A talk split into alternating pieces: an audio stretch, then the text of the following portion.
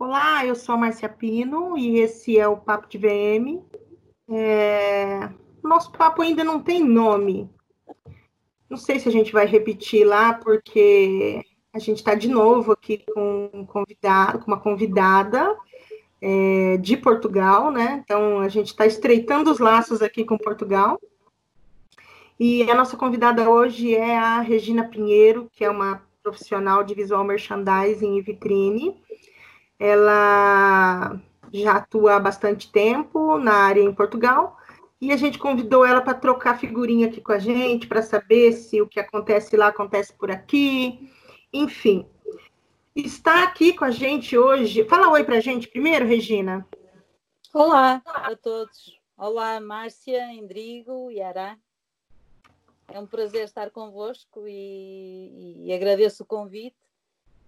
Tem sido um prazer uh, ter a vossa companhia nas minhas viagens de carro, ouvir os podcasts, ouvir as vossas opiniões. Eu sou muito, uh, muito ávida de conhecimento nesta área e existem muito poucas uh, oportunidades de trocar opiniões com, com colegas. Então tem sido fantástico ouvir as vossas, os vossos podcasts. E agradeço-vos por isso, também pela vossa partilha. Ah, imagina, o prazer é nosso aqui. É, então, a, a, Regina até acabou falando aqui, ela é, ela é uma ouvinte do podcast, então é muito bacana saber que uma profissional do gabarito dela escuta a gente, né? muito bom. E a gente está aqui também com o Endrigo. Fala, oi, Endrigo. Oi, oi, oi. Bom dia. A gente sempre faz gravação no fim da tarde, hoje durante o dia. Começar a segunda-feira bem. Exatamente. E está aqui também o Ará. Fala, oi, Ará. Bom dia, gente. Realmente, primeira gravação, estreando gravação na parte da manhã. Ah, é, você, você não gravou. Eu e o Aragão já gravamos de manhã, num domingo de manhã, um podcast aí para trás, que você não participou. Não está tão é, cedo. Então, a, o quê? Não tá tão cedo assim, né? São é, 10 horas. 10 horas ainda, né? Mas para Regina já é de tarde, tá, gente? Que ela está lá em Portugal. Já almocei. Já almoçou, inclusive. O Endrigo tá, o Endrigo tá aqui com a gente hoje, por quê? Porque o Endrigo conheceu a Regina pessoalmente. Na, Sim, tive a honra. Na, na última, foi na sua última viagem, né, Endrigo? Foi na, na penúltima, para lá. É, ah, então faz tempo que você conhece a Regina. Não, tá fazendo um ano agora em junho. Então, no último ano eu tive lá duas vezes, e só que na última eu não, não estive na cidade do Porto, que é onde ela vive. Tive só em Lisboa. Então, da outra vez eu estive, aí a gente se encontrou. Fui bem é, cara de pau, digamos assim. Ah, eu só tenho que tomar cuidado com as expressões, né? Porque lá é diferente. Me perdoe ah, qualquer coisa. Não, não, não. Eu, eu, conheço bem as vossas expressões. então, Regina, corrige a eu... gente se a gente falar coisa errada, tá? Não, não. Vocês então, eu segui a Regina no. Pode falar, André. Eu segui a, eu segui a Regina no Instagram. E sempre que eu vou numa cidade, eu, procuro é, pesquisar se tem algum VM, alguém que possa encontrar para bater um papo, saber mais sobre a profissão no local, enfim, se conhecer a pessoa. E a Regina foi muito receptiva, me levou num lugar muito interessante, que era um bar, tomando cerveja, comendo tremoço. E foi uma tarde de bate-papo muito boa, assim, gostei muito. É, ele contou para mim, Regina, que você foi assim uma uma excelente anfitriã na cidade do Porto, viu? Hum. Eu adorei a ideia do Endrigo porque nunca me tinha passado pela cabeça fazer isso e acho que realmente é uma ideia excelente quando nós viajar, viajamos para outras cidades, não é, e outros países, tentarmos encontrar vitrinistas e trocar uh, opiniões. É, é, achei muito muito interessante, muito enriquecedor e claro que me disponibilizei logo eu adoro partilhar, adoro, adoro ouvir e, um, e foi ótimo essa ideia e gostei imenso de o conhecer também. Hum, que bacana. É, então, é, nós vamos começar aqui com algumas perguntas. Antes da gente começar com as perguntas, é, eu queria que você se apresentasse para a gente, Regina, contasse um pouco da tua história, contasse um pouco do teu trabalho, e depois a gente hum. entra lá naquelas perguntinhas que eu te enviei. Pode ser? Ok. Então, então eh, eu, eu tenho um, um estúdio, sou diretora criativa do Regina Pinheiro Estúdio, que essencialmente faz vitrinismo e visual merchandising, uh, faço consultoria e formação. Neste momento, desde há seis anos para cá, dou aulas na faculdade de, de Escola Superior de Arte e Design, num, num curso de, de design de interiores, design de moda, em que tem uma optativa que é o vitrinismo. E dá algumas noções do que é o vitrinismo para depois os, os, estudantes uh, aprofundarem e, se quiserem, existe também uma pós-graduação na faculdade onde poderão também posteriormente realizar. Uh, e, e, a minha vida começou de uma maneira muito, e a minha profissão começou-se a desenhar muito cedo, aos 16 anos, fui trabalhar para a retrosaria do meu pai. A retrosaria é um sítio onde se vende botões e coisas para fazer roupa, uh, linhas. Uh, Casei-me com 16 anos e, e como alternativa, uh, fui trabalhar para lá. E o meu pai era um comerciante muito, muito organizado, muito uh, vanguardista na altura, gostava de ter a loja sempre muito bem arranjada, então incumbiu-me de eu fazer as montras. Uh, após dois anos de trabalhar lá, eu compreendi que, que não me chegava a ser uh, empregada do balcão e decidi fazer um, terminar os estudos e fui fazer a faculdade, fiz o curso superior de Belas Artes, cinco anos em pintura, um, e ele pediu-me para, enquanto fizesse o curso, uh, eu, eu lhe fazer sempre as montras, todos os meses. Isso para mim foi o início desta profissão, porque o facto de eu fazer as montras na retrosaria, que é uma, um comércio, era um comércio local com pouca tradição de montras bonitas, não é? Uh, começou a haver ali uma preocupação de, de cores, de coordenação de cores, de, de, mostrar alguma ideia através das montras, e outros comerciantes vizinhos começaram a requisitar também os meus serviços. Uma orivesaria, depois um oculista, depois uma perfumaria, tudo coisas pequeninas, o que é muito característico na minha atividade, enquanto a maior parte dos vitrinistas uh, fazem montras de pronto a vestir, e quase toda a, informação que nós conseguimos uh, ter uh, é quase sempre relacionada com a pronto a vestir e eu especializei-me e, dediquei-me sempre a objetos pequeninos e uh, pronto, todo esse todo esse trabalho uh, culminou depois num, num, uh, num gabinete de, de, vitrinismo e visual merchandising até eu ter o meu filho, há 26 anos atrás, o Lucas.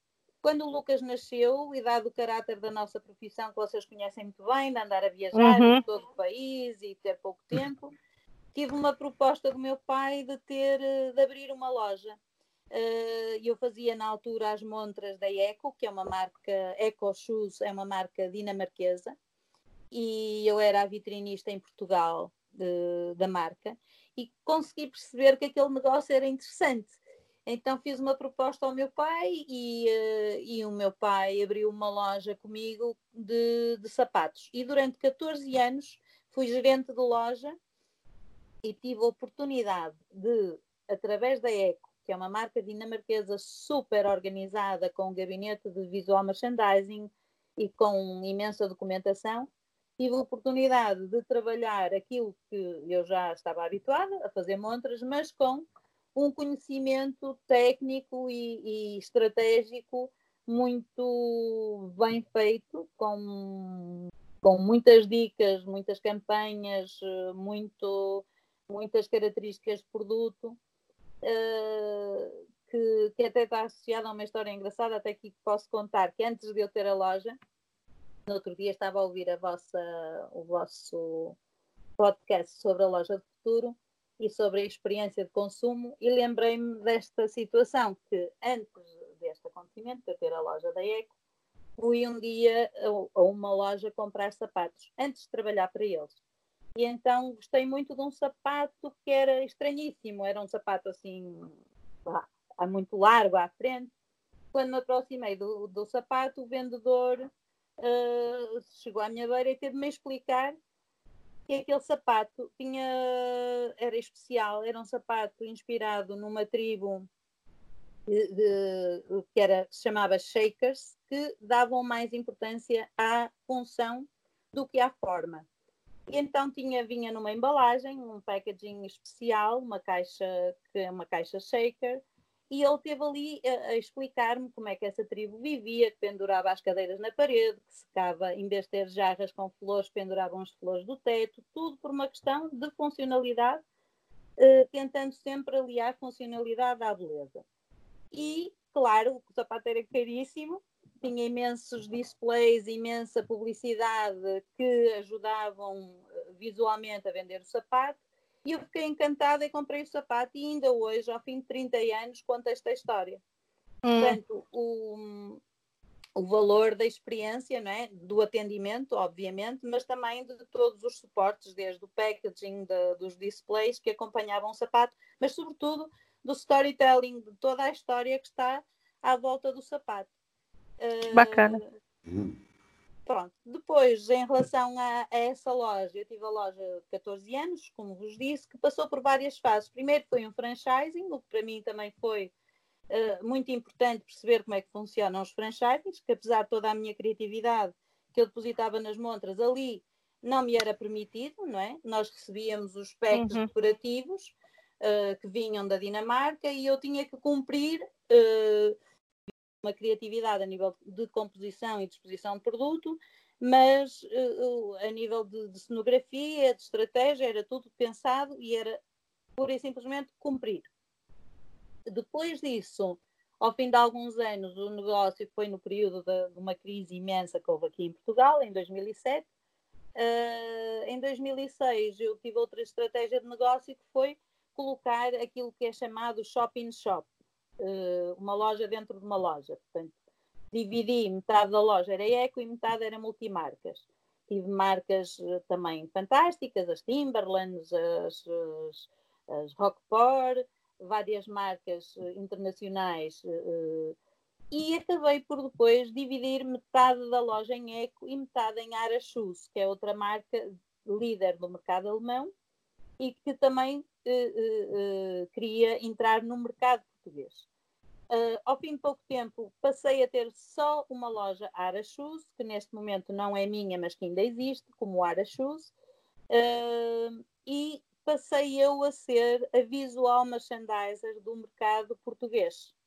Ou seja, uhum. todos os conhecimentos que eu fui adquirindo ao longo dos anos de uma forma uh, de, de, pela via dos cursos, pela via da curiosidade, pela via do, do negócio e, da, e do know-how que é que me deu, e eu consegui uh, implementar na, na ARA, que não tinha uh, material de merchandising absolutamente nenhum, e tinha, era um, uh, um diretor de vendas com formação de merchandising que foi fundamental para que implementasse essas regras também na marca e, eh, e pronto, e a partir daí ele incumbiu-me de fazer o plano de estratégia, de comunicação uh, para, para a marca. E isso foi muito interessante porque durante seis anos uh, havia 11 lojas em todo o país, então eu tinha que fazer um, um book com as ideias, com, as, uh, com os cartazes, com os displays e mandar fazer isso para 11 lojas, o que é muito difícil, porque geralmente as multinacionais têm 500, 600, mil lojas e conseguem fazer esses materiais, ter esses materiais um, uh, como mandam fazer de propósito, com um custo muito baixo, não é? Com, uhum. com uh, 11 lojas não se consegue. Tem que se ir ao mercado e tentar encontrar 11 coisas iguais e fazer aqueles pacotes. E, e, toda essa, essa parte, desde a concepção até à logística de fazer os caixotes e fazer a distribuição e fazer a montagem das, das lojas em todo o país, deu-me também uma grande, uma grande uh, uh, experiência. Depois, houve outro marco que para mim foi muitíssimo importante, foi uh, próximo da minha loja havia uma papelaria, mesmo em frente ao Café Majestic, que é um, um café emblemático na cidade do Porto, muito bonito. E em frente ao Majestic havia uma papelaria, que era a Papélia, com, com um, um gerente, um dono de loja que se tornou meu amigo no, depois, e que foi para mim uh, um, um momento muito importante na minha carreira. Porquê? Porque eu comecei a fazer-lhe as montras todas as semanas, portanto, semanalmente eu mudava as montras sem planeamento. Eu chegava uhum. à loja e mediante aquilo que a loja tinha de novo, era um tipo um transe, era assim um transe, eu entrava na loja, entrava, entrava em transe, ah, o que é que há de novo, o que é que fica bem, isto com aquilo, venda cruzada, e, e fazia umas montras semanalmente que se tornavam, tornaram na cidade quase ponto obrigatório para muita gente, e a Papel ficou conhecida por ter sempre umas montras diferentes e, uh, e apelativas. Uh, só que uh, isso levou-me depois a outra ideia. Entretanto, comecei a frequentar o mestrado uh, nas Belas Artes em práticas artísticas contemporâneas. Fiz só o primeiro ano, a parte curricular, mas isso abriu-me ali uns horizontes a, a, outras coisas, a, aliar ao, ao, ao vitrinismo práticas artísticas sendo que a Papélia era uma papelaria que trabalhava com artistas, não é? Vendia pincéis, vendia tintas, vendia coisas para os artistas. Então, uhum. tinha, tinha, duas montras. Uma montra eu uh, dedicava a produto, a outra montra eu dedicava a intervenções artísticas. Isso foi um projeto proposto, uh, com uma estratégia definida, uh, com um budget também pré-definido, com comunicação pré-definida que, foi proposto ao, ao, José Castro, ao dono da loja, que aceitou uh, sem resistência a que se fizesse essa iniciativa. Isso abriu aí um momento também especial na vida da Papélia e na minha vida também. Foi ter contacto com inúmeros artistas plásticos de todo o país, que eu convidava a fazer intervenções nas montras, e com os materiais que eles usavam a fazer o seu trabalho artístico, eu fazia a outra montra de venda de materiais. Hum. E durante Nossa, vários... que legal. É, foi muito giro, foi uma experiência super enriquecedora e, e, todos os anos eu lançava um projeto novo. Então, em 2003 foram o Reflexos, em que eu convidei todos os meses um artista de áreas diferentes, um arquiteto, outra vez um designer têxtil, outra vez um grafiter, outra vez um um ilustrador, pronto, por aí fora, 12 momentos diferentes. Depois, em 2004, uh, eh, fiz um projeto que era uh, Made in Portugal, que era promover os, os produtos portugueses. E então, uh, não sei se vocês sabem qual é o símbolo daqui de Portugal. É o, é o galo de Barcelos, é um galo que é um galo de cerâmica. Uhum. Eu adquiri 12 galos grandes, um, o maior tamanho do, de galo que existe, que tem um, cerca de um metro de altura, e eu todos os meses pintei um galo diferente e sempre que estava o galo na montra, na outra montra tinha produtos portugueses. Então, foi esse o, o segundo projeto.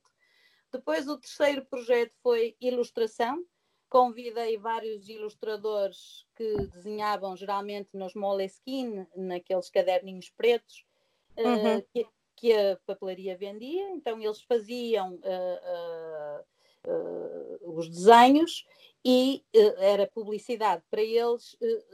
nada disto era pago aos artistas, havia era um acolhimento eu ia buscá-los, dava, era, era oferecido o almoço pela papelaria, era oferecido também sempre uma, um pequena, uma pequena lembrança, materiais que eles precisassem, e, eh, mas era um bocadinho uma permuta entre a visibilidade do trabalho deles na montra, não é? Porque a Rua de Santa Catarina, que é a rua principal do Porto, tem um fluxo de gente muito interessante. Então a montra funcionava quase como uma galeria de arte para eles, não é? E eles eram tratados nessa montra como não como venda de produto, mas mesmo como um projeto artístico. Portanto, não havia, eh, não havia ali promiscuidade entre, entre trabalho artístico e venda de produto. Eh, a outra montra é que acontecia isso. Pronto, e foram feitos vários, vários projetos interessantes uh, durante vários anos. E, Regina, e... quanto tempo de, de, de profissão você tem? Uh, eu comecei com 16, tenho 58 anos, portanto tenho 42 anos, não é? Profissão. 42. Gente, é muita história para contar nessa vida. Agora, agora tá faltando, tá faltando nós dois lá no Porto para tomar um Porto com a Regina, né? Nossa, tá. Tá. Sempre bem-vindos. É só chegarem Cara, cá, que são bem-vindos. Meu Porto vinho, meu vinho preferido. O meu também, incluindo o branco. Incluindo o branco, que eu não conhecia, e um dia montando uma loja com uma cliente, ela falou: Hoje nós vamos tomar um vinho do Porto. E outra coisa que ela me ensinou, a tomar vinho do Porto gelado. Sim. Ah, muito bom, muito bom também. Eu migrei de tônica para o Porto Tônica. Você se o quê? Eu migrei do gin tônica para o Porto Tônica. E é muito bom, muito Nossa. bom. O Porto Tônica é eu não conhecia. Não, eu também não conheço, não. Você põe Depois Porto gin? É isso? Não, no lugar põe, do gin. Põe água é... tônica Água é. tônica com porto e com um bocadinho de limão e gelo. É maravilhoso. Ah, não gosto da água tônica, gente. Tem problema com ela. Eu, ah, eu não ia estragar um vinho do Porto, desculpa. eu não ia estragar o vinho do Porto nesse nível. Ah, Mas, é... é... Ô, ô, Regina, me, me fala uma coisa. É, dentro, nesse tempo aí de 42 anos de profissão, Sim. Como que você viu o processo é, do VM do, do, profissional de vitrinismo, do, do pessoal de, de, visual merchandising? Como que você vê, como que você viu o, o se é, houve um crescimento ou, ou como que você vê o como que o profissional é visto em Portugal? Olha, o profissional em Portugal ainda nem é visto sequer. Ah, não me decepciona, Regina. Tão parecido Olha, com aqui. Não. É assim, ah, esse duas, é Brasil. Temos duas, realidades, temos duas realidades muito diferentes. Uma ah. é uh, as multinacionais, não é? E as marcas que se impõem, que se querem impor tanto no mercado nacional como internacional, e essas sim sabem o que é um VM, recorrem a um VM, e, e, acham fundamental haver estratégia, haver posicionamento do produto, haver acompanhamento desde, desde a compra até a exposição. Pronto, aí sim. Agora, quando estamos a falar de comércio tradicional, que é a área em que eu me dedico, uh, não estamos a falar de VM, estamos a falar de decorador, decorador de montras. Uh, não existe não existe ainda nenhuma categoria, portanto, eh, quando eu passo, abro uma atividade, quando eu quero passar um recibo, não existe sequer vitrinista nem visual merchandising, é decoração. Decoração, decoração de interiores ou, ou publicidade. Portanto, a atividade não é reconhecida ainda. Ok? E, não? Uh, não. Aqui, não. Meu Deus. Uh, portanto, uh, a nível de decorador uh, de montra, o que é que as pessoas esperam? Não esperam que se mexa dentro da loja. esperam que se mexa na montra, que se faça uma montra bonita e, e, que, e que, pronto, que as pessoas gostem. Não, não, não há não, obviamente, depois de eu começar a trabalhar com as pessoas e de lhes explicar, os clientes vão ficando sensibilizados. Mas até esse ponto, não há uh, informação sequer. Claro que nos últimos anos tem havido um esforço enorme das, das prefeituras, como vocês chamam aí, aqui nós chamamos dos municípios, uh, que perceberam que as cidades estavam a morrer, não é? A morrer comercialmente com as, com as crises que houve aqui na Europa. E uh, houve várias prefeituras que decidiram pela primeira vez em muitos anos, portanto isto nunca aconteceu, é uma, é uma iniciativa pioneira, de apoiar os comerciantes, apoiar os comerciantes com uh, formações, com reconhecimento das lojas históricas, com apoios financeiros a fundo perdido. Uh, isto tudo começou, até vos posso contar, foi uma história interessante, que me pediram para eu fazer consultoria e formação na ilha do, numa ilha dos Açores, na terceira, eh, porque tinham necessidade de revitalizar o comércio lá, tinha havido uma quebra muito grande, e eles tiveram uma iniciativa muito interessante que se chamou Check-up do seu negócio. E então, o check-up do seu negócio era um plano de consultoria com três consultores, um na área da imagem da loja, que era eu, outro na área da gestão financeira e outra na área da logística. E os três consultores fomos para a ilha e tivemos 50 empresas onde fizemos intervenções. Durante, eu tive 700 horas uh, nos Açores a fazer consultoria nessas empresas. Empresas de todo tipo. Stands uhum. de automóveis, lojas de pneus, vestidos de noiva, óticas, joalharias, uh, padarias, supermercados, todo tipo de, nós o que é que fazíamos? Entrávamos nas lojas e fazíamos uma análise crítica, uh, fazíamos propostas, cada um na sua área. Eu na área da imagem e os outros colegas nas suas áreas.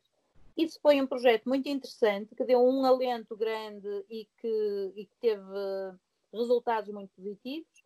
Uh, esse modelo depois foi falado na Câmara do Porto também e, e foi, e, e foi uh, muito pronto, eles já tinham planos para dinamizar o comércio do Porto e tinham planos para, uh, para fazer programas desse tipo. E, e, eu fiquei a integrar também a equipa do, do check-up do seu negócio na cidade do Porto. E temos feito um trabalho fantástico de formações, de, de, de consultoria, de reconhecimento das lojas Porto Tradição. São lojas que existem no mercado há mais de 20 anos há mais de 25 anos e fazem uma candidatura e recebem um subsídio para remodelar e para ter apoio de formadores e consultores. E, e o município também, portanto, a prefeitura faz para os comerciantes formações gratuitas uh, em horário Nossa, pós, em horário pós-laboral. Isso tem ajudado imenso, porquê? Porque houve aqui um gap, houve aqui uma falha enorme durante uh, sei lá, durante a vida toda, não é? Os comerciantes uh, iam para o comércio porque não havia outra alternativa, pronto, abriam uma loja e iam com as suas com as suas particularidades, abrindo o seu negócio e fazendo o seu negócio. Só que hoje em dia é preciso muito mais que isso. Então, então, Regina, a gente já, eu já posso perguntar aqui para você, que já que você falou que o, o, profissional quase não é visto, né? Então, pouca gente conhece, pouca gente sabe. Então Sim. eu posso perguntar para você que se a profissão é regulamentada, você vai me dizer que não é, então? Não, não é. Não, não é regulamentada aí também. Não, não, não. E, e, me fala uma coisa, qual que foi? Porque assim, vamos, vamos falar. É, você você tá há mais de 12 anos na minha frente como profissional, tá? É, uhum eu, eu já senti muita dificuldade, os meus amigos aqui têm 20 anos também de profissão, a gente sentiu dificuldades. É, mas para você encarar até hoje uma profissão que não é regulamentada, o que, que, o que, que é para você isso? De, de como, as pessoas, quando você fala que você é vitrinista, as pessoas dão risada na sua cara, perguntam se dá para viver? igual fazem aqui pra não, gente? Não, perguntam se eu faço vitrais. Ah. eu já passei por é, é Já aconteceu comigo. É. Comigo também. Uh, não, e eu, eu, eu mesmo atualmente, por exemplo, quando quero comunicar uma formação de vitrinismo e visual merchandising, eu tento não usar essas palavras ou, ou uso, uh, uso duas formas, digo, decoração de montras e organização e exposição dos produtos no espaço de interior da loja, hum. ok? Porque senão as pessoas não compreendem e não chega a, a, a mensagem não chega ao, ao interlocutor, não é? Então, muitas vezes eu ponho vitrinismo e visual merchandising e por baixo decoração de montras e, e intervenção no espaço social. ponho ali uma legenda, não é? Senão não chega lá. E, e estas palavras que nós usamos para nós, e visual merchandising. É igual... Diz, diz. Fala, Endrigo. Endrigo? É igual aqui, quando você fala que é visual merchandise para alguém que não é do varejo, não, não, tem a menor ideia do que é. Você fica um tempão tentando explicar o que você uhum. faz. Então, mas eu vou falar ficam com aquela cara de interrogação. Assim. Ô, Endrigo, acredita que antigamente, quando eu ia, é, quando eu entrava em alguns hotéis, que eu ia fazer trabalho fora, que a hora que eu entrava, eu quero profissão, eu falava para ele, é. representante comercial, cara. Eu falava, Sabe por que eu falava representante comercial? Porque ele não sabia nem como é que escrevia. Aí um dia, minha cara até caiu no chão. Quando eu entrei num hotel e eu, eu falei, o que, que você é? Eu falei para ele assim, eu sou VM, Visual Merchandising, mas pode escrever aí representante comercial. Ele olhou para mim e falou: Não, mas temos VM como opção. Tem. Já tem aqui na nossa, no nosso computador, tem VM como profissão. Falei, nossa, que bacana. E, mas isso faz quê? Uns, uns dois anos, de verdade. Eu sempre, eu sempre, porque como eu trabalhava na Expor, eu era representante comercial da Expor, né? Então eu tinha uma, uma, uma uma carteira funcional é, é, do core, né, de representante comercial. Então, eu, eu chegava e já dava aquela carteira, porque é. era muito mais fácil, não... cara, do que eu falar que estava indo montar uma loja ou que eu era VM. Então, assim, é, é sofrido, né? É. Em lugar nenhum que você vai cadastrar aparece Visual Merchandise, nunca vi. É sempre outros. Profissão, outros. É, isso, isso. É. Aqui também, aqui também. Eu, a minha atividade, por exemplo, no registro nas, nas finanças, não é? na, na parte da contabilidade, é publicidade e outros serviços. Publicidade e outros serviços? Sim, sim. Ah, ô, ô, Regina, então já vamos matar mais uma questão aqui que vai ser não, né? Não tem associação e não tem sindicato de VM aí também.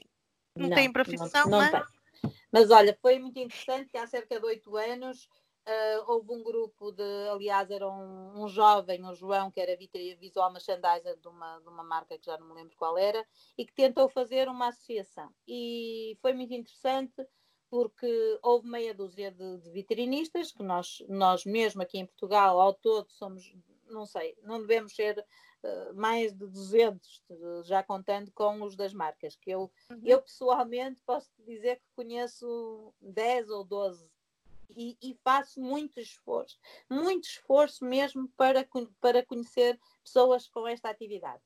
Uh, sendo eu vou falar para você que, Regina, esses dias, eu não, agora eu não vou lembrar o nome dela, porque me, o nome dela me parece que é russo, mas ela, ela me falou que trabalha, que, que já trabalhou no seu time.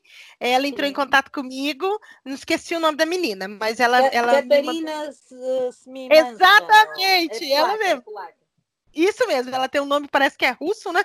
É polaco, e, é polaco. É, e aí esses dias eu até vi ela montando uma vitrine, ela, ela apresentando todo o processo, e ela falou, ah, eu Agora eu não lembro se ela falou que ela é do seu time ou que ela foi do seu time, que ela já trabalhou com você, que bacana que você ia gravar com a gente, enfim, estava toda toda feliz. Eu tenho muitas das pessoas que eu conheço destas 12 que, que estou a dizer, uh, posso dizer que quatro ou seis foram pessoas que trabalharam comigo ou que são minhas ou que foram minhas alunas. Uh, portanto, há, há muito pouco uh, contacto entre profissionais uh, aqui em Portugal. Um, penso que muitas vezes também por causa do horário, outras vezes porque, porque realmente não existe nada que nos, uh, nos junte. Achei muito, muito bacana também a vossa ideia de ter um WhatsApp e criei também um WhatsApp. Só que eu acho que aqui em Portugal é, é, é, as pessoas são muito mais fechadas do que os brasileiros. Os brasileiros hum. são muito alegres. Eu tenho uma paixão muito grande pela cultura brasileira. Sou fã de música brasileira. Sempre que há um pagode aqui em Portugal, eu alinho no pagode.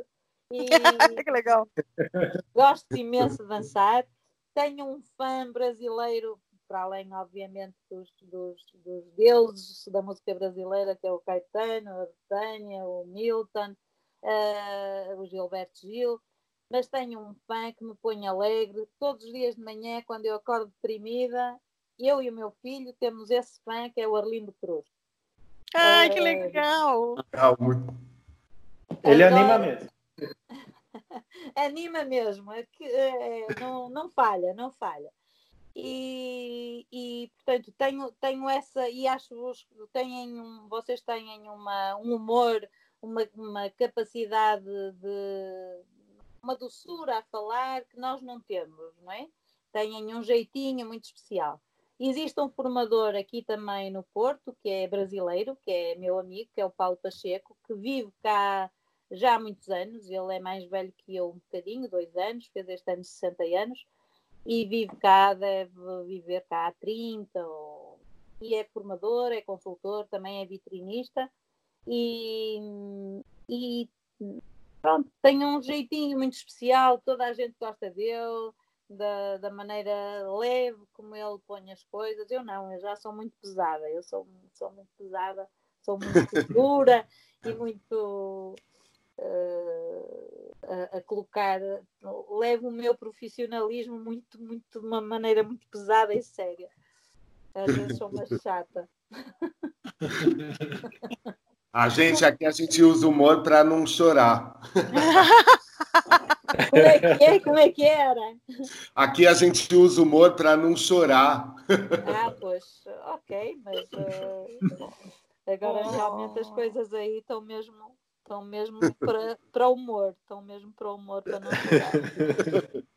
Ô, ô, Regina, e como que é feita, é, embora você tenha me dito que não, que não tem a, a a regulamentação da profissão, mas que existem os profissionais, né? É, como que é feita a formação desse profissional aí em Portugal?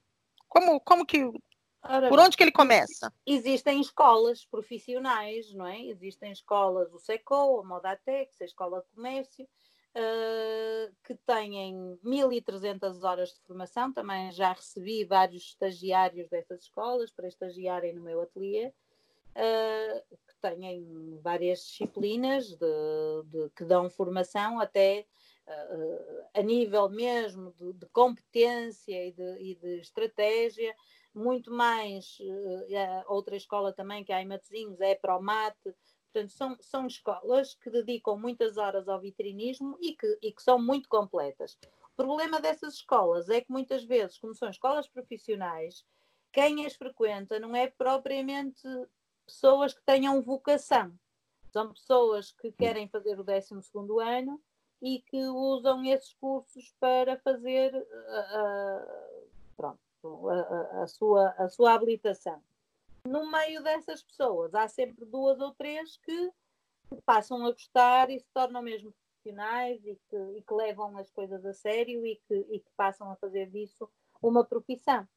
Uh, mas depois a faculdade, onde eu estou a dar aulas, mas que é uma, uma, uma optativa, portanto, é uma disciplina que não é obrigatória, é para quem quer.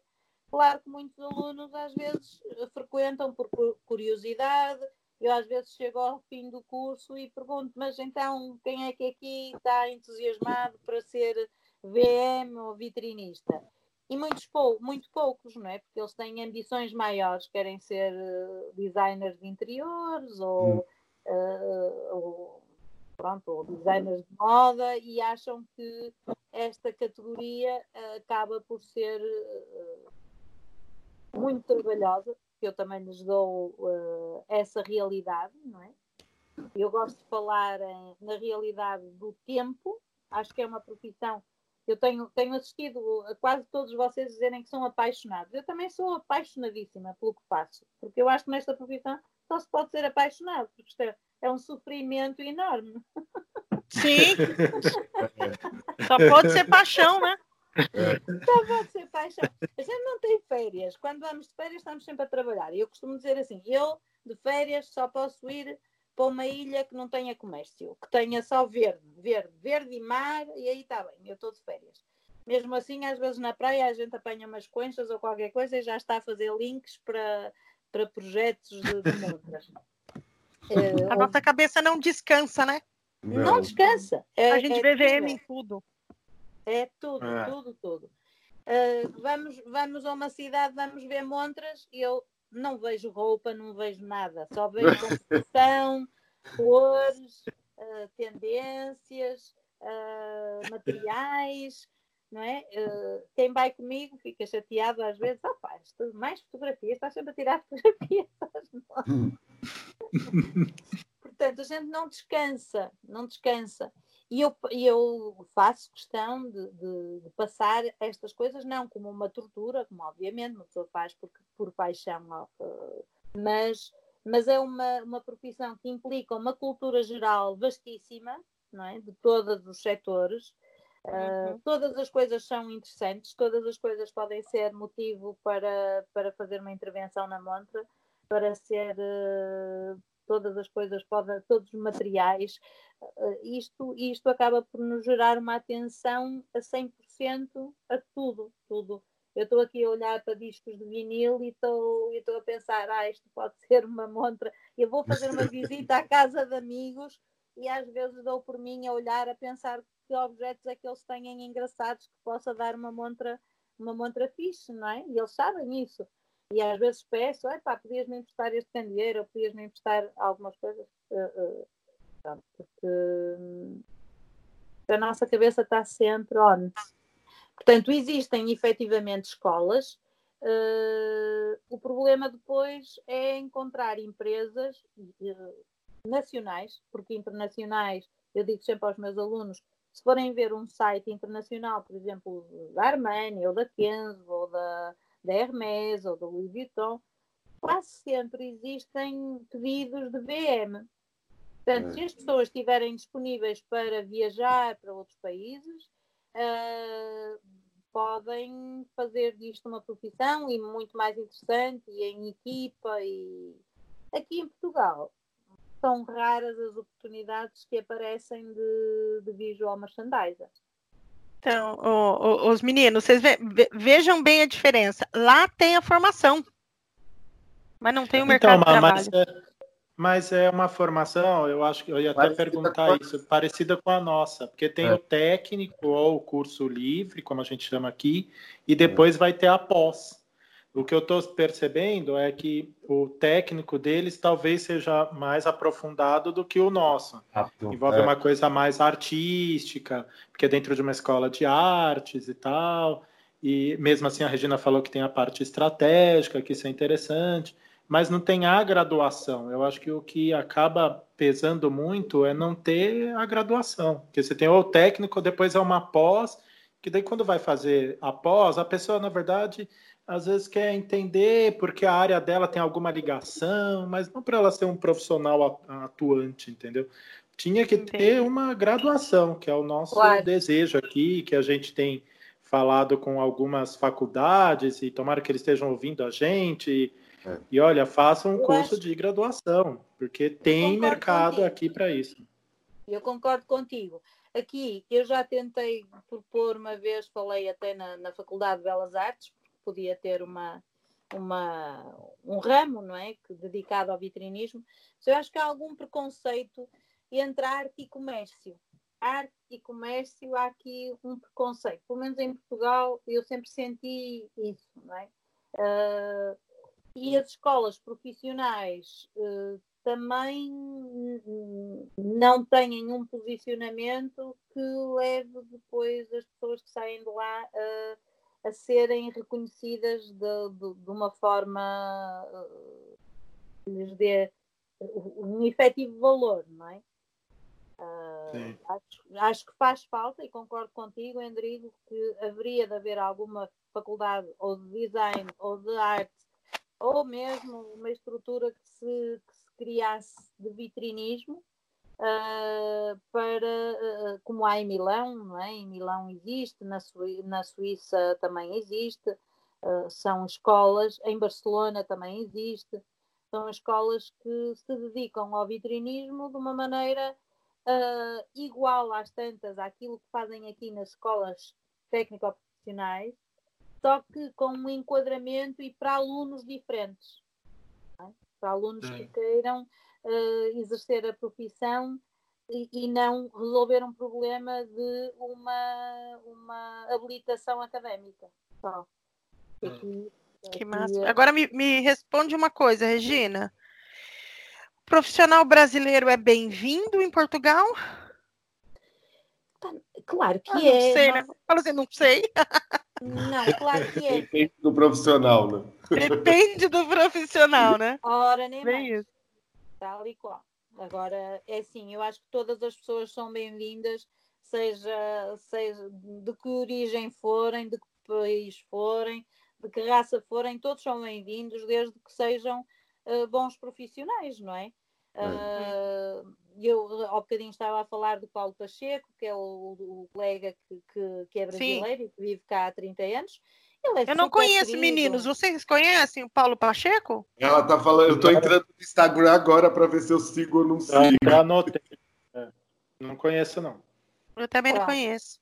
O, o, Paulo Pacheco, ele tem essa carreira já daqui a, já há muitos anos em, uh, como vitrinista e visual merchandising, uh, mas pronto, ele, ele é super querido, ele é super querido, toda a gente gosta dele, todos os alunos uh, adoram-no como professor.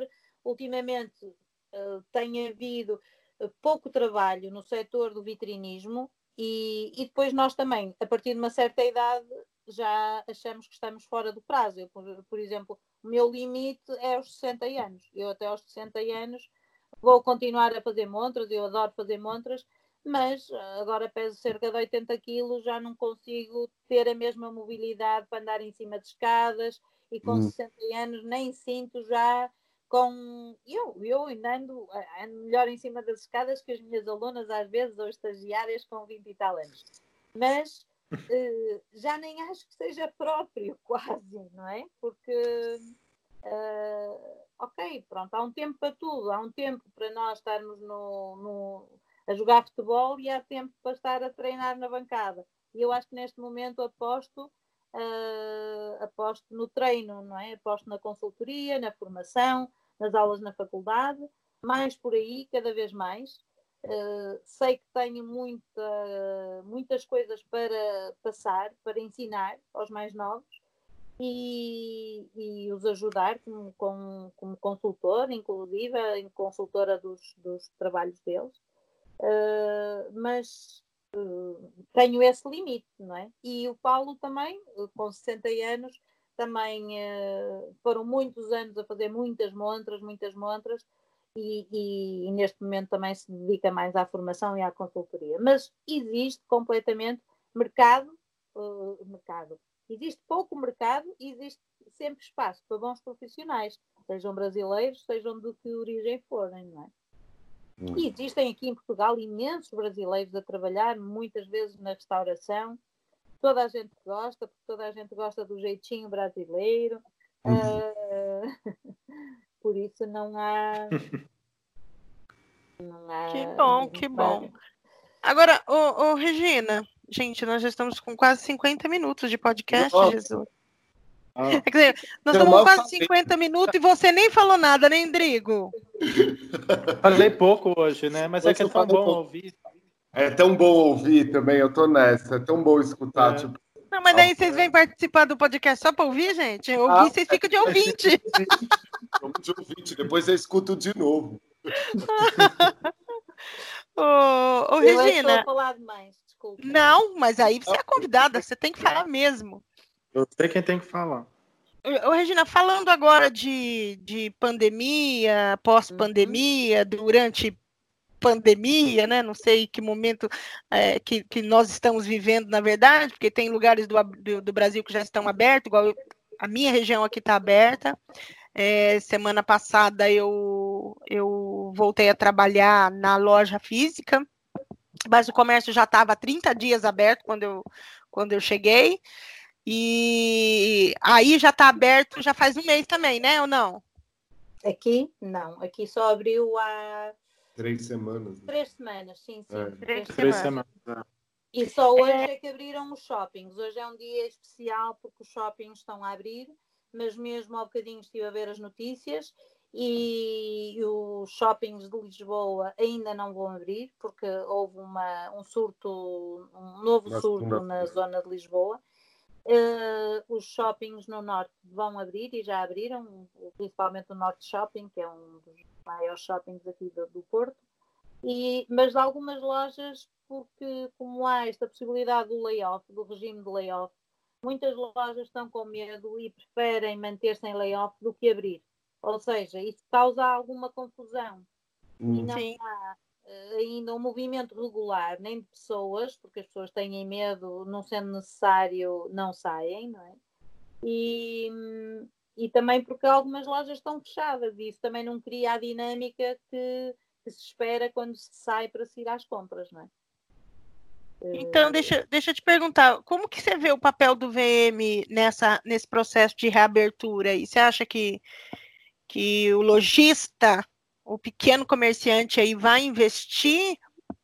Você acha que vai acontecer toda essa mudança? Porque vou ser bem sincera com o que eu vi. É, eu fui para Londrina, Londrina é uma cidade que fica a 100 quilômetros aqui de, de Maringá, e eu não vi consumidores conscientes, eu vi muito pelo contrário, consumidor aproveitando é, que todo mundo abriu com liquidação, é, que, né, na minha concepção até não foi um, um, uma abertura muito... É, não foi estratégica, acho que não podia abrir com promoção. Eu também acho que não. É? é. Mas, enfim, é, é, então eu vi muito eu vi assim, é, a loja, a, na loja, as pessoas. Má. Eu não estou ouvindo. Também não. Não. E Márcia? Vai rolar uma edição. Vai rolar uma edição dessa vez. o que será que aconteceu? Ei, Depois... vocês não ah, me ouviram nada? Não, não. Agora. Que hora, da, que hora que errou aí para eu poder voltar? Você estava falando ah. da, da volta, que você não viu eles aplicarem nada do que, do que deveria ser feito, o consumidor está. É, é, nem o consumidor está consciente, e o lojista, aproveitando que tem consumidor, ele lotou a loja de produto, né? E, e no caso lá de Londrina em específico, podia provar as pessoas entravam nos provadores, então não tinha provador fechado, igual a gente viu em algum, alguns protocolos, não tinha a questão de não provar calçado. Então, eu, vi, eu não vi nada de diferente. Então, é, a minha aplicação de trabalho foi limpar um pouco a loja, é, passar uma mensagem mais, mais limpa de temos espaço para receber, já que recebendo estava, entendeu? Então, eu não vi uhum. muita Ficou ruim de novo, gente? Não, não, não. não, não, não. É que eu escutei um barulhinho e falei, opa! É, então, assim, eu não vi muita coisa, Regina. Você já viu alguma coisa aí diferente nessas três semanas? Não, olha, eu o que, o que vi, eh, aqui as pessoas experimentam a roupa e experimentam os sapatos. Uh, não, há, não há provadores fechados, nem, há, nem, eh, nem deixam de experimentar os sapatos. Eu já fiz várias lojas, já fiz 10 uh, sapatarias em todo o país. Tento, uh, fiquei, por exemplo, num hotel em Lisboa, é raríssimo, os hotéis são raríssimos os que estão abertos, ainda quase todos estão fechados os que estão abertos eh, não fazem limpeza do quarto enquanto nós estamos lá, eh, deixam o quarto depois eh, por 48 horas a, a, a marinar. E, e, e, em relação às lojas, o que é que acontece? Muitas vezes os kits de higiene que estão nas lojas têm um péssimo aspecto, um aspecto, porque aquilo ao fim de algum tempo das pessoas irem lá tirar o gel, começa a ficar tudo, uma, um, tudo muito sujo, não é? E não há manutenção. nem há cuidado de, de, fazer as coisas de acordo com a identidade da loja. Portanto, cada loja tem a sua identidade e podiam procurar dispensadores de gel, uh, pronto, pôr as coisas de uma forma. E ainda no outro dia dei uma, uma pequena formação para o setor da joalharia, porque, por exemplo, o setor da joalharia é evidente que não pode pôr aqueles, aqueles autocolantes, uh, as fitas amarelas e pretas no meio de uma orivesaria. Portanto, as coisas têm de ser feitas e pensadas, uma sinalética de distanciamento social pensada, mandada fazer para que as coisas se harmonizem com a loja, para que também as, o, o, consumidor não sinta que, que está, uh, quando nós vamos às compras, é para esquecer qualquer coisa, para ter um momento de prazer obviamente, um momento de prazer em segurança, não é? Uhum. Uh, essa sinalética tem que existir, mas estar enquadrada com o perfil e com a identidade da loja, de forma a que dê garantias ao consumidor da, da, da higiene e dos procedimentos que estão a ser uh, uh, usados. Não adianta nada também ter a sinalética e ter uma loja às escuras, ou cheia de produto, ou cheia de pó, e dizer higiene, loja limpa e segura, como eu às vezes vejo, não é? Loja limpa e segura e depois está tudo cheio de pó e está tudo. Uh, até porque, como as equipas estão em menor dimensão, portanto, uma loja que tenha dois, dois empregados passa a ter só um por causa de, de, de, da quantidade de pessoas dentro da loja, e um, coitado, ele não consegue fazer tudo, não é? Não consegue atender, não consegue limpar, não consegue fazer aquelas coisas todas. Uh, Há aqui muitas Olha, eu, eu fiquei. Eu fiquei, assim. É... Não é que eu fiquei chocada, assim, eu não esperava muita coisa, assim, eu não sou uma, eu sou uma pessoa muito crente, né? Então, você não esperava muita coisa daquilo tudo, de, ah, o novo normal, lojas preparadas, clientes conscientes, não, vi nada disso. Não vi isso, é, e, e ainda me vi, vi a seguinte a seguinte situação. A impressão que eu tenho que o lojista que abriu, ele quer aproveitar. Tá cortando? Não, não. Não. É, só para você, o Endrigo. é, então, assim, o, o lojista que abriu, ele quis aproveitar o momento, entendeu? Então, assim, e, e teve muitos, e, e, eu falo porque eu, eu andei é, é, pelo, pelo centro de Londrina, eu fui em, em cinco shoppings é, diferentes, então, assim, todos abertos, né? É, é, realmente a, a, impressão que eu tive do shopping é que o shopping falou assim: nós temos que abrir, nós temos que abrir, e seja o que Deus quiser lá dentro. Ele põe um tapete higienizante no chão, que você passa em cima e você não entende aonde que higieniza. Eu não, eu não, eu não vi absolutamente nada. É, ele põe um dispenser de gel na porta, mede a febre. Alguns têm um sensor que fica fixo, medindo a febre de quem entra. Aí o outro cara... febre. Aqui não, é, e, não, não então, e, e, os, em outros shoppings que eu entrei, eu já vi o, o, o rapaz escolheu, por exemplo, a menina que estava na minha frente, ele mediu. Eu e a outra moça que estava atrás passamos reto. Então, assim, não tem muito, não tem muito, entendeu? Eu, eu entendi que a reabertura do shopping aqui foi, pelo amor de Deus, a gente precisa abrir e vamos ver o que acontece. Mas é, um shopping com uma praça de alimentação fechada, é, é, algumas lojas, por exemplo, lojas de mala estavam fechadas, lojas de viagem, lojas de festa, todas essas lojas estão fechadas. Então, assim, a impressão que eu tenho é, nós vamos abrir se o público vier, veio, se ele não veio, você vai pagar o aluguel, lojista. Entendeu? Sim, Essa é a minha percepção da abertura do shopping. Porque o shopping não fez nada. Que que eu tenho tido acesso aqui a alguns resultados das lojas e, e, muitas lojas estão a vender muitíssimo pouco. Outras lojas, depende do produto que se vende, não é? Outras lojas, por exemplo, as sapatarias estão a vender até ter resultados superiores àquilo que no ano passado tiveram nesta época. Já outras lojas, por exemplo, orivesarias, claro que estão a fazer apuros baixíssimos, não são bens essenciais, não é? Sapatos de hum. criança estão-se a vender porque as crianças cresceram nestes dois meses, é preciso comprar roupa, é preciso comprar sapatos. Portanto, uhum. depende muito do produto, é muito irregular, uh, as pessoas continuam com medo de sair, uh, apesar do comércio estar a oferecer alguma uh, segurança e, e, e, regras e de, de, de higiene e de, de, distanciamento social, ainda as coisas ainda estão a começar. Eu acho que temos que ter uma visão positiva, mas realista também, não é? É, é total. O que eu ia, o que eu ia dizer, assim, é, quando fala que pode reabrir o comércio, as pessoas estão indo para a rua como se o vírus tivesse desaparecido. Então, assim, olha, o vírus desapareceu, então a partir de amanhã a gente abre tudo. E não é nada disso. Na verdade, precisa reabrir por conta da economia, por conta de um monte de coisa, mas as pessoas têm que tomar os cuidados. Eu também é, tive na rua e vi que as poucas lojas que estão abertas, aquelas que podem aqui em São Paulo, que as pessoas não estão tomando os devidos cuidados.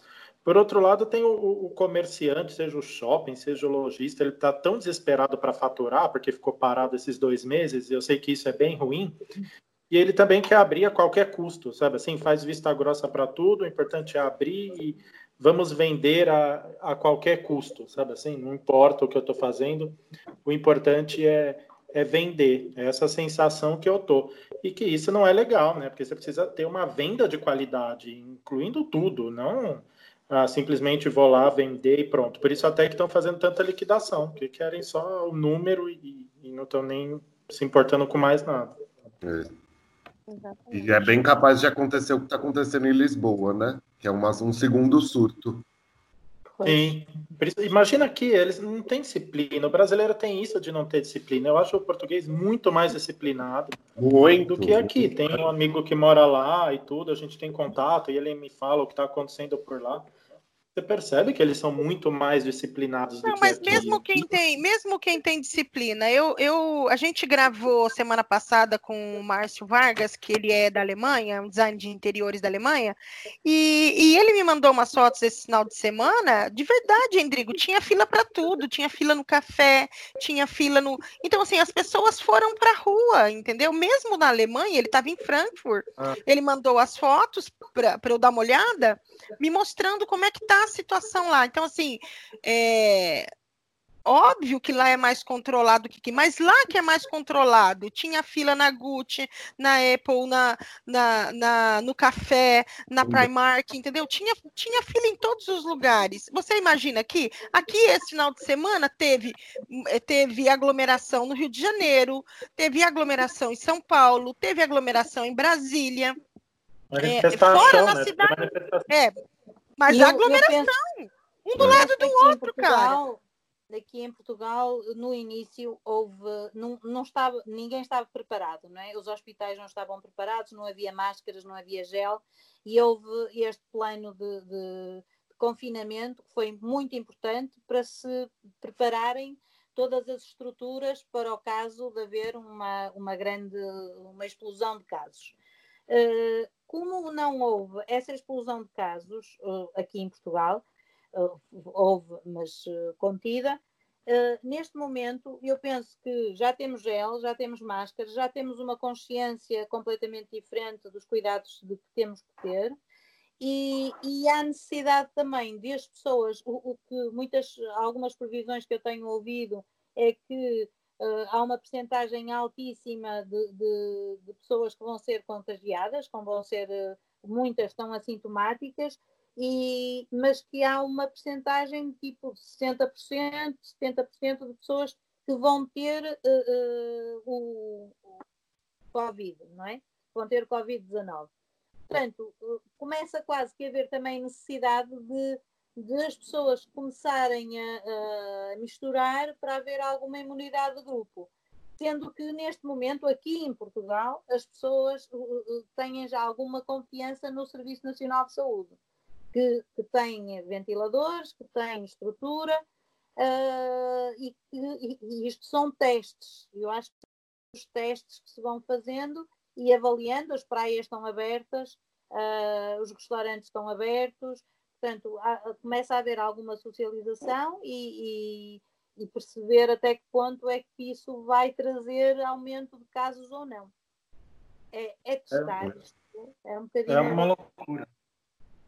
Sim. É tudo, tudo uma dúvida, tudo uma dúvida. É tudo uma dúvida. É. Sim. Gente, esse papo tá bom, mas já deu uma hora e quatro minutos aqui. Relaxa. Regina, eu quero agradecer a sua presença. Eu e, que agradeço o convite. E dizer que quando a gente for a Porto, a gente vai aí te visitar. Combinado. Vamos, vamos mesmo. Já, ponho, já vou pôr a garrafa de vinho do Porto no congelador. Eba! no congelador não. No... Já põe duas, não. Ah, é, só põe duas, viu? Não, ela, não gosta, ela não gosta de, vinho de Porto frio. Ponho, ponho duas, ponho duas, está combinado. Eles bebem mais do que eu, Regina. Cuidado. Bem mais, né, Chico? E... Muito obrigada. Endrigo, obrigado pela sua presença, Ará. Regina, você quer falar mais alguma coisa para finalizar? Não, quero vos desejar a todos aí no Brasil que corra, corra muito bem este regresso às vossas atividades profissionais e que, tal como aqui, que a profissão seja reconhecida brevemente e que haja, e que haja uma, uma formação com, eh, que habilite realmente as pessoas a, a fazerem um trabalho espetacular, se possível.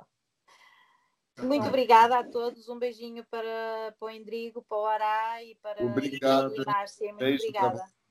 Imagina, obrigada a você. Ará, quer falar alguma coisa para finalizar? Não, tava gostando hoje, tipo, não é sono, não, é porque é tão bom escutar histórias, tipo, acho que aproxima, né? Uma das coisas que é legal do que a gente está fazendo de trazer essas conexões de fora do até do país, né? A dar uma aproximada, assim, dar uma calentada. Sabe? O, o, você vê que existem problemas em outros países que às vezes a gente acha que estão anos-luz na frente e você vê que não. Ao mesmo tempo que você gostaria que isso acontecesse, é bom escutar que ainda também não aconteceu igual aqui. É isso aí. Endrigo? Bom, quero agradecer e dizer para os VMs, quando viajarem, procurem um VM local. Olha como é bom. Olha Isso é muito é legal. Troca, muito bom, né? muito bom. Sigam essa Exatamente. Dica. Criar conexões, né? É. Com as pessoas de fora. Então, gente, obrigado por hoje. Eu sou a Márcia Pino e esse foi o Papo de VM.